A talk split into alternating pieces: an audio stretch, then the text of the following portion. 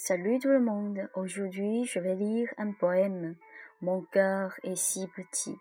Test zen penseur.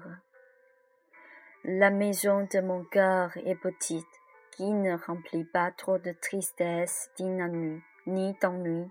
Je nettoie ainsi sérieusement chaque jour pour qu'elle soit propre et belle. Mon cœur est clair, qui ne voit pas les nuages flottants complexes, qui contient pas trop de célébrité ni arrogance. Je ne veux qu'embrasser la pureté et la gentillesse, et d'accompagner jusqu'à la mort toute la vie.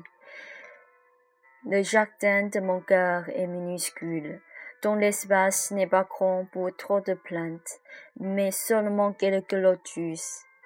Il y un jeune arbre bauti, il habite la paix de, ma vie actuelle.